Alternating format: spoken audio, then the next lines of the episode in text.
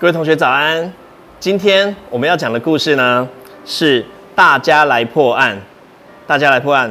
那这是一个台湾的少年侦探故事。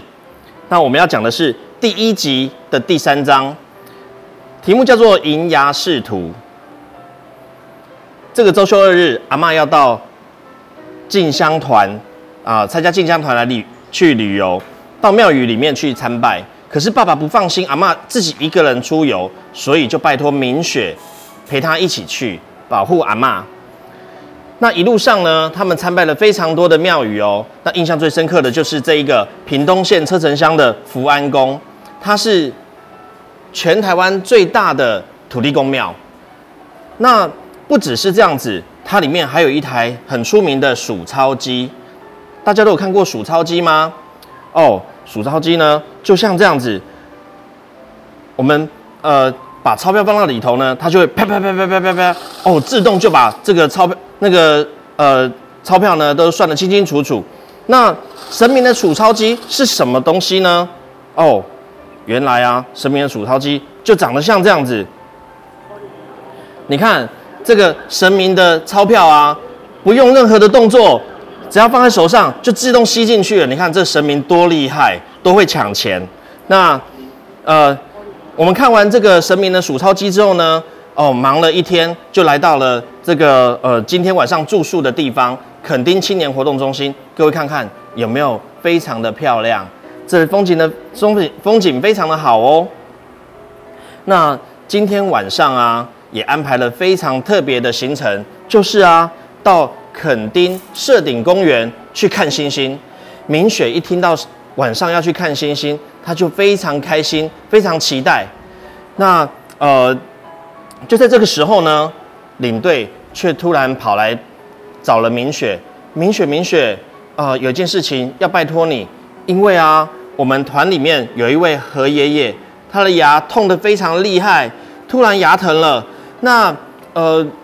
队上呢，就只有我跟你是年轻人，我担心爷爷自己一个人去看医生，那他可能会出什么状况？明雪，你可以帮忙，你可以帮忙带他去看医生吗？看着牙痛难耐的爷爷，明雪觉得，好吧，那我就放弃看星星的机会，我带牙带爷爷去看医生好了。那。呃，一走进这个牙医诊所，牙医突然发现到，呃，牙医检查一番之后呢，就发现了爷爷的牙齿好多颗都破了洞。嗯，好吧，你这个牙齿啊，已经已经破了好几个洞，我就用银粉来帮你补牙。爷爷一听到是用银粉补牙，他马上就问了：银粉听起来就很贵，那是不是亮晶晶的？那你把我。把我这个牙齿啊补得越亮越好，这个我喜欢。那呃，牙医牙医先生呢？牙医先生就马上就回答了：哦，其实啊，这个银粉哦不是银做的，它的原料是水银，它原料是水银。可是明雪一听到是水银，他马上就想起了，水银不是有毒吗？这种东西可以放到嘴巴里面去吗？哦，其实呢。虽然原料是水银，但是呢，它经过了这个化学作用之后呢，它做它变成了水银的合金，我们一般叫做汞剂。所以补补牙的银粉呢，它是一种合金，它是水银的合金。那它的特特性呢，是可以非常的坚固耐用，那可以用到十年以上，而且呢，补在牙齿上面呢，不但坚固，还可以闪闪发亮。那，呃，爷爷听到可以闪闪发亮，他就开心了。那一番的治疗之后呢，爷爷的牙齿补得又好又亮，一点都不会痛，然后露出了非常满意的笑容。那，呃，这样子的牙齿呢，最适合我了，我就喜欢这个 style。呃，这样才可以衬托出我这个高大上又气派的的这个风格。那明雪一听到呢，觉得啊，何爷爷好像好像呃，怎么在外面告诉大家说自己很有钱呢？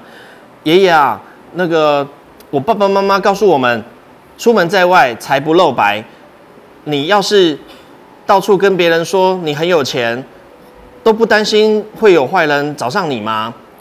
哦，这个你不用担心了。你看，我儿子最近啊，才帮我买了这一个东西，这是一个 GPS 监听器。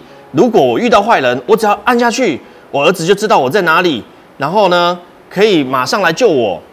可是，要是很紧急的事件，你都来不及按，那怎么办呢？没关系，我儿子啊，还可以透过这个他的手机直接打电话来听听看我附近有什么声音，知道我在什么地方。他还是能够找到我来救我的，哦，原来如此啊！于是他们就很开心的回到住宿的地方去了。那隔天早上呢，安排了海边的行程，我们来到了这个垦丁的加热水。那欣赏完加热水漂亮的风光之后呢，所有的所有的这个进香团的成员阿公阿妈都来到了停车场，准备上车去吃午餐。就在这个时候。领队开始点名，才发现到说：“哎，有人看到何爷爷吗？何爷爷不见了。”所有的人都非常的紧张，马上就就到处去找，找了一阵子还是没有找到何爷爷。于是领队就去报警了。临啊临走之前呢，呃，拜托明雪，明雪，明雪，呃，麻烦你拨个电话给那个何爷爷的儿子，他。告诉他我们这里发生的状况，让他知道我们的状况。明雪拨了电话给何叔叔，何叔叔一听到，什么？我的爸爸不见了！阿娘喂，啊不对，阿北喂，我的爸爸不见了，怎么办？怎么办？怎么办？叔叔，你不要紧张，紧张是解决不了问题的。何爷爷不是有带 GPS 吗？哦，对对对，谢谢你提醒，我马上进行监听。如果有消息的话，我马上通知你哦。对了对了，你的电话是几号？待会我听完结果，我就打电话给你。很快的，明雪，呃，就接到了这个何叔叔的电话。何叔叔说：“明雪。”其实啊，我刚刚已经进行监听了，我监听到一小段的声音。我的爸爸现在正在跟人家吃饭，他边一边吃饭一边一边说话，但是周遭很安静，不像是一般的餐厅。他有抱怨说，筷子啊碰到牙齿会会又酸又麻，然后他又他又接着又向别人这个炫耀他的 GPS 监听器。在一阵吵杂之后，就听不到讯号了。我在猜啊，他应该现在在吃饭，跟跟朋友在吃饭，没有事啦。但是真的是这样吗？何爷爷真的是遇到认识的人，然后他没有恶意一起吃饭吗？还是他遇到认识的人，但是这个人不怀好意，把他抓走了？或者是说他真的是遇到不认识的人，然后很热情的就吃起饭来了？明雪觉得带走何爷爷的人应该是熟人，而且不怀好意。按照刚刚的线索，我们我们应该要找到有停车场直达房间，然后饭店里面有餐厅可以送餐到房间里面的这种饭店。这样子的话呢，很快就可以找到何爷爷。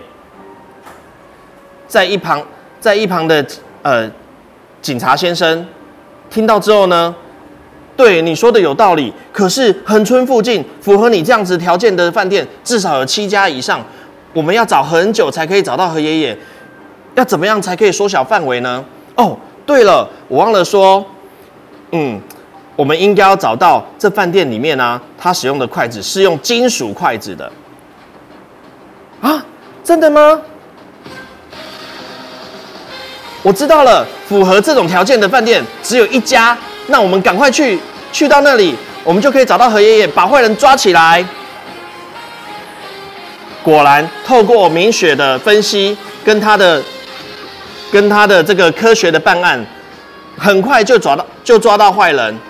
原来啊，原来这个坏人他真的跟何爷爷是认识的。他之前做生意向何爷爷借钱，可是后来生意失败，还不出钱，他就异想天开，然后心生歹念，想要对何爷爷不利，想说只要把何爷抓起来，他就不用花，他就不用还钱了。他听说何爷爷要参加进香团，于是就跟踪何爷爷到加乐水，在停车场这这边等，然后骗走何爷爷。各位小朋友，呃，我们这一次的事件呢，多亏了明雪，她运用很多科学的尝试，还有还有精彩的分析，然后破了这个案子。那这个故事呢，到这里就结束了。可是大家还要回头去想一想，在故事里面提到的神明数钞机，还有为什么明雪可以判断出，呃，为什么可以明雪可以判断出一定要使用这个金属的筷子，还有呃，这个坏人他把荷叶抓走的地方，为什么要符合那些条件才可以找到他？然后呢？在故事里面，我们也看到很多很棒的风景，在垦丁有很棒的海滩，还有非常漂亮的饭店，就是这个青年活动中心，然后社顶公园，这些这些景点都是值得我们去探、去拜访、去参观的。那今天的故事就讲到这边，谢谢大家。